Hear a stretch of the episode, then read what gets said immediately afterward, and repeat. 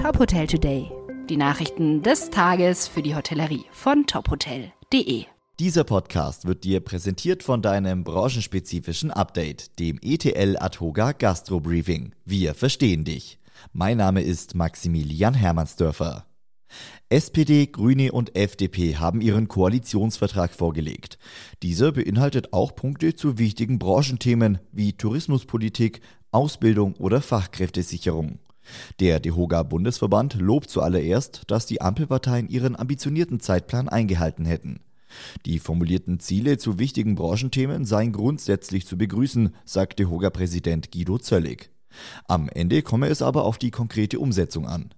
Besonders positiv sieht der DEHOGA die geplanten Erleichterungen bei der Gewinnung ausländischer Fachkräfte.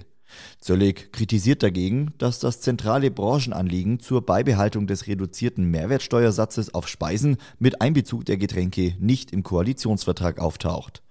Auch beim Thema Arbeitszeitflexibilisierung hätte sich der DEHOGA mehr Mut gewünscht.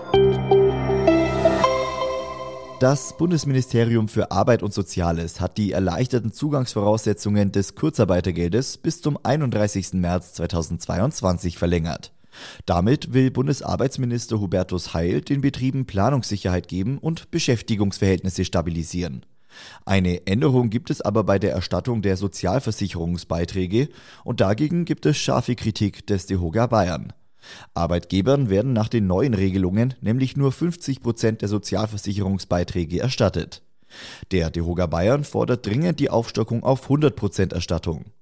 Die Kurzarbeiterregelungen seien so definitiv nicht ausreichend, um Arbeitsplätze im Gastgewerbe zu sichern.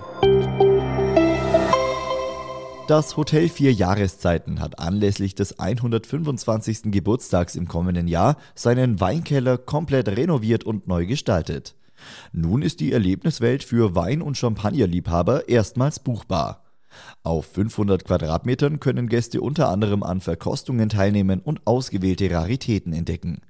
Mit rund 100.000 eingelagerten Flaschen und einem Gesamtwert von ca. 2,5 Millionen Euro handelt es sich eigenen Angaben zufolge um einen der größten Weinkeller Europas. Weitere Nachrichten aus der Hotelbranche gibt's immer auf tophotel.de. Dieser Podcast wurde dir präsentiert von deinem branchenspezifischen Update, dem ETL Atoga Gastro Briefing. Wir verstehen dich.